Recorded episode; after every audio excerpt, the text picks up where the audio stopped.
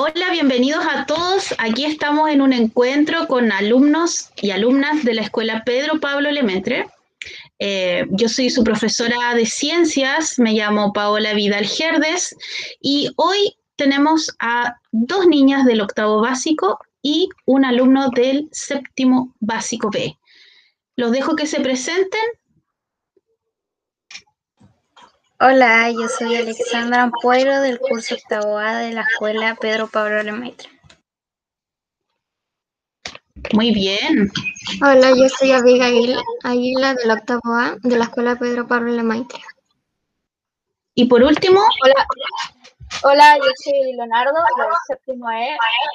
Pues como ya dijeron mis compañeras de la escuela Pedro Pablo Lemaitre. Excelente. Hoy día tenemos un tema muy interesante vamos a hablar sobre bioética, ¿ya? Pero, ¿a qué nos referimos con bioética? Eh, Alexandra, ¿puedes explicarnos eso?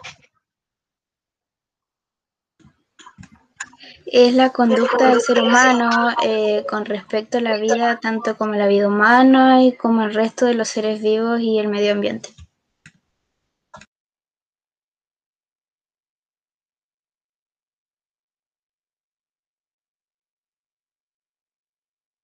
Abigail, ¿qué temas abordaría la bioética? La bioética en sí tiene varios temas, pero en sí como lo más importante es el aborto, las infusiones de sangre, cosméticos, trasplante de órganos, entre otros. Eso. Y Leonardo, ¿de qué vamos a hablar específicamente hoy? Hoy día vamos a hablar en la rama de la bioética sale la experimentación con animales. Ya. De eso vamos a hablar hoy día. Excelente, un tema que trae debate ya que algunos están a favor, otros en contra. Eh, para ti, Leonardo, ¿qué, qué, qué piensas sobre este tema? ¿Qué opinas? Yo en general opino que es necesario hasta un cierto momento. O sea, para los cosméticos es algo que es ilegal, gracias a la Unión Europea. Muchísimas gracias, desde el 2009. Pero lo científico es algo necesario, es algo necesario porque la verdad, para conseguir, por ejemplo, un fármaco o, la propia vacuna del coronavirus es necesaria. Es por un bien mayor, se le podría decir en el lado científico. O sea que tú vas por el lado de apoyar estas prácticas de experimentación con seres vivos, ¿no es cierto? Porque tú lo ves por el lado científico.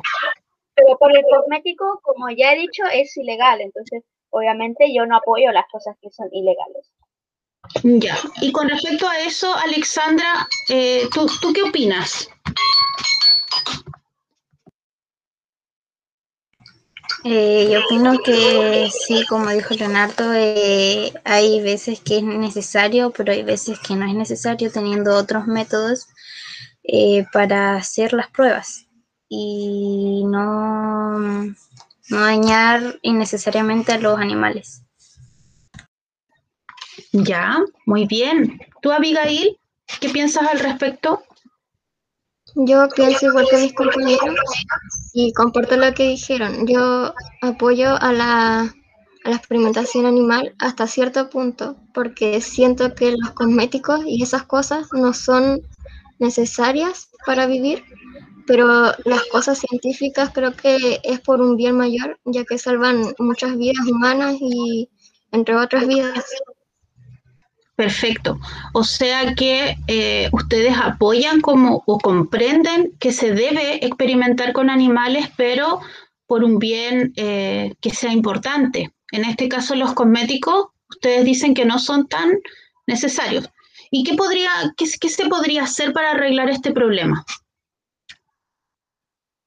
Eh, profesora, dígame. esto ya va por la parte científica y también voy a hablar un poquito por los cosméticos, por ejemplo.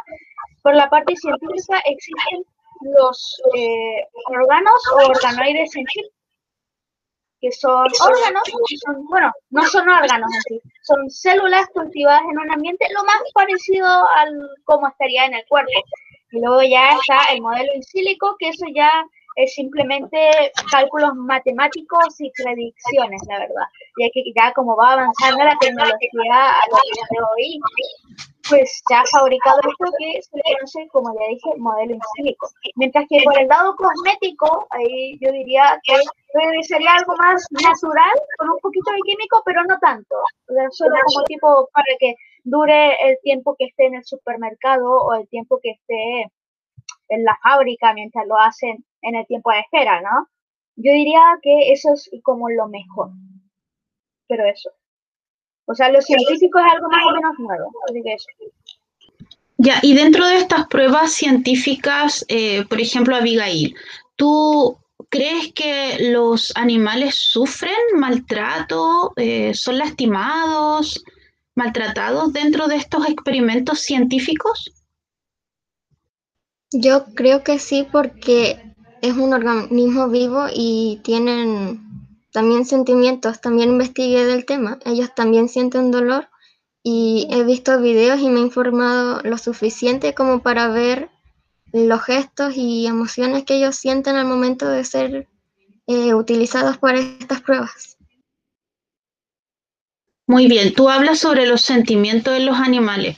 Eh, ¿qué, ¿Qué han podido investigar? Por ejemplo, ¿a qué están sometidos estos animales que sufren? ¿Tú, Alexandra?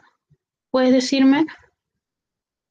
O sea, en sí ellos sí sufren porque eh, las personas experimentan con ellos con cosas que ellos no saben qué les va a producir, eh, si va a ser para bien o va a ser para mal.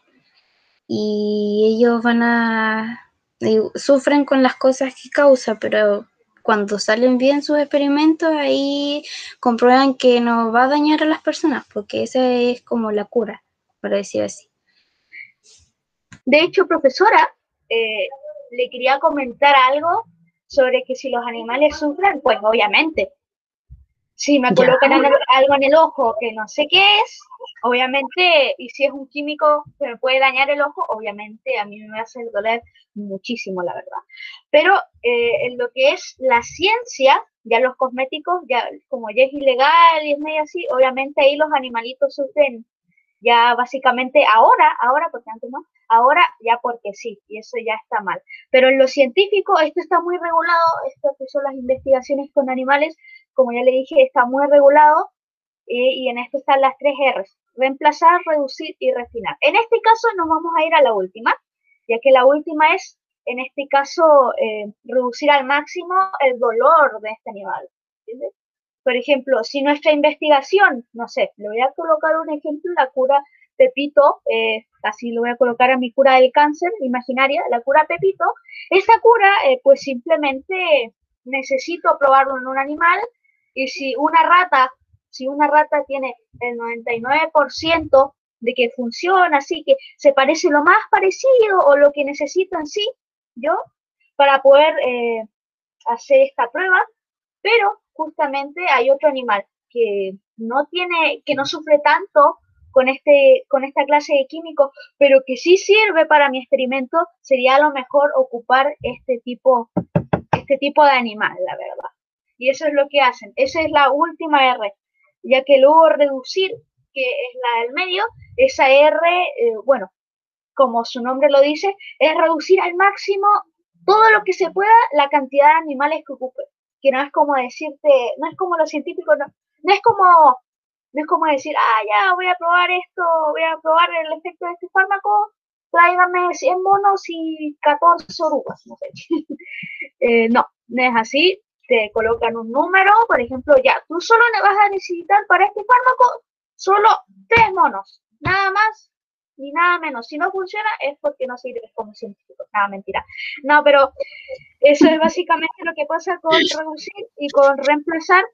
Incentiva otras alternativas a lo máximo que se pueda. O sea, si puedes hacerlo con otra cosa que no sea un animal, por favor, hazlo con otra cosa. Al último, la última opción, animal. Así que yo digo que obviamente sufren, pero que realmente intentan de que no sufran tanto. Me parece que está muy bien explicado lo que tú dices de las 3R y a qué se refiere. Ahora, eh, en nuestro país, ustedes me hablaron de otros países que ya están tomando medidas con respecto a eso, ¿cierto? Que se habla de lo legal, de lo ilegal. En nuestro país, Alexandra, ¿tú sabes qué, qué ocurre con nuestro país? ¿Cuál es la situación? Sí, eh, por lo que yo he investigado, aquí en Chile no, no hacen em, experimentos y esas cosas con los animales, pero sí se comercializan las cosas aquí en Chile. Sí hay en los supermercados y la gente lo compra. Pero aquí en Chile no lo hacen, pero igual lo traen de otros lados y aquí igual se comercializa. Ya, entonces, Abigail, con respecto a lo que dice la Alexandra, eh, ¿qué tendríamos que hacer nosotros como consumidores? Porque somos mujeres, nos maquillamos, pero también estamos eh, a favor de que no se siga experimentando con animales. ¿Qué podríamos hacer nosotros? Yo creo que hay que buscar em, productos que no sean testeados en animales o que no hayan pasado por, por el testeo de animales. Y, o al menos reducir un poco la cantidad de, del uso que le das al maquillaje, pero a testear en animales, porque igualmente no se trata de no ocupar maquillaje, sino no ocupar el maquillaje que sea testeado en animales. ¿Y tú sabes cuáles son, por ejemplo, algunas marcas que, que experimentan con animales y deberíamos quizás no consumirlas?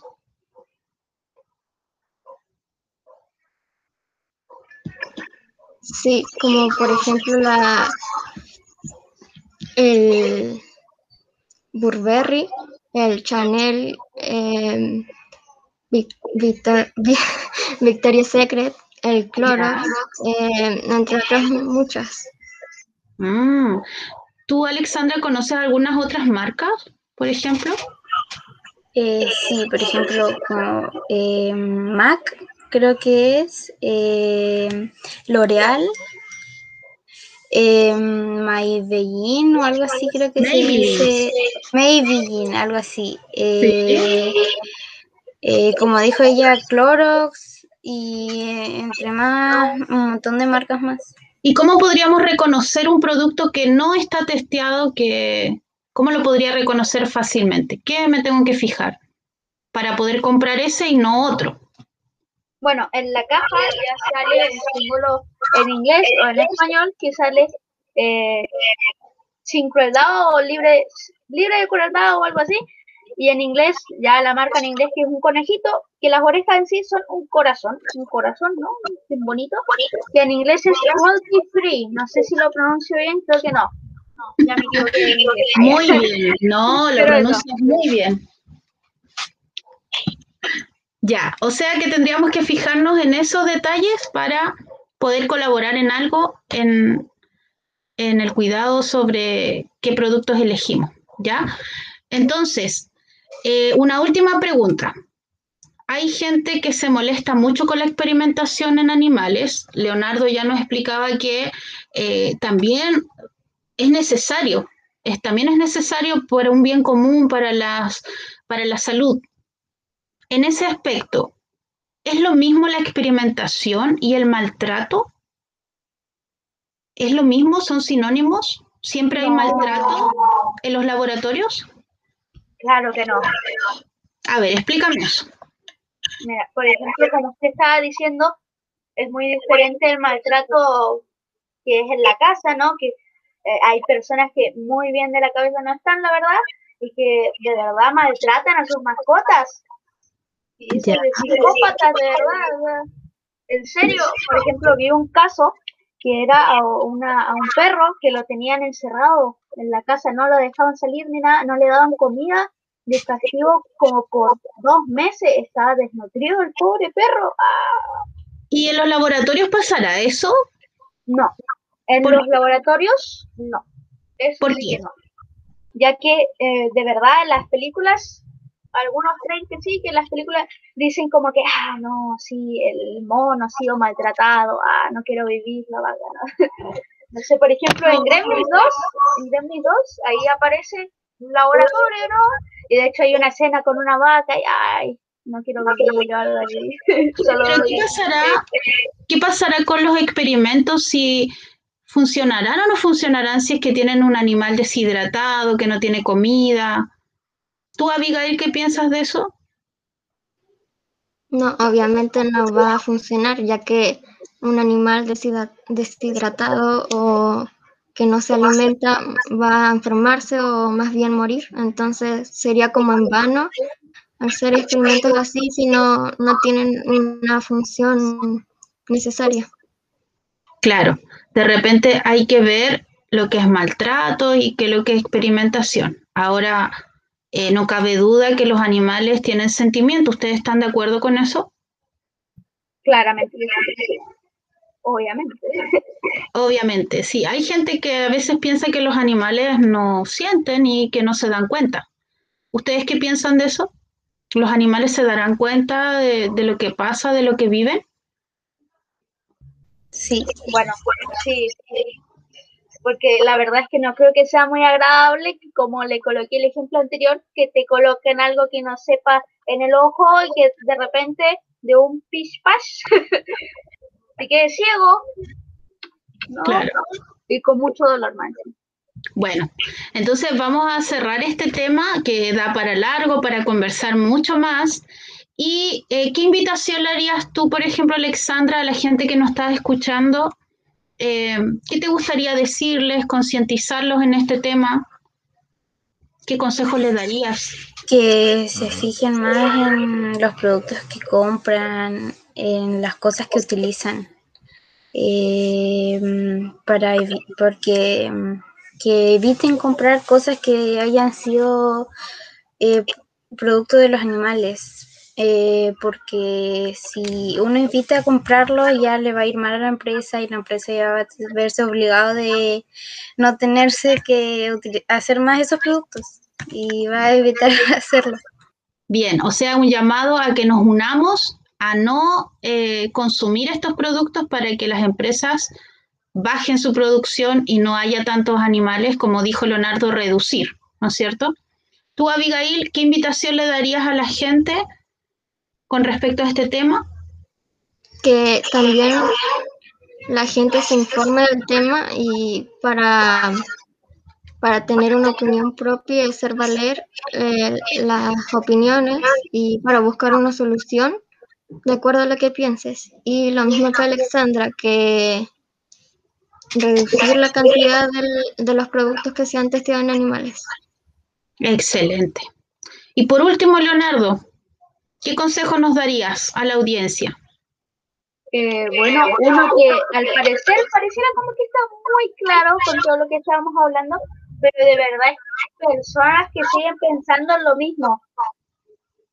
O sea, hay que pensar en esto, hay que diferenciar en lo que es cosmético de científico, del maltrato animal, bueno, no maltrato animal, ahí sí me equivoqué. La experimentación en animales, en este caso, en lo científico es por un bien mayor, es por si el día de mañana tu mamá, tu tío, tu abuela, no sé, se enferma de algo que no sabes que es nuevo, o que simplemente también podría ser un cáncer haga una cura, haga algo que ayude a sanar esa enfermedad, que la gente diferencia. Ya, muy bien, o sea que no sea tan radical, porque de repente esas pruebas, dices tú, pueden ayudar a mucha gente también. ¿Ya? Así que los felicito chicos y eh, agradezco sus opiniones y espero que a la gente le haya gustado este, este podcast que hablamos sobre la experimentación en animales. Así que muchas gracias por escucharnos y chao, nos vemos. Chao. Chao.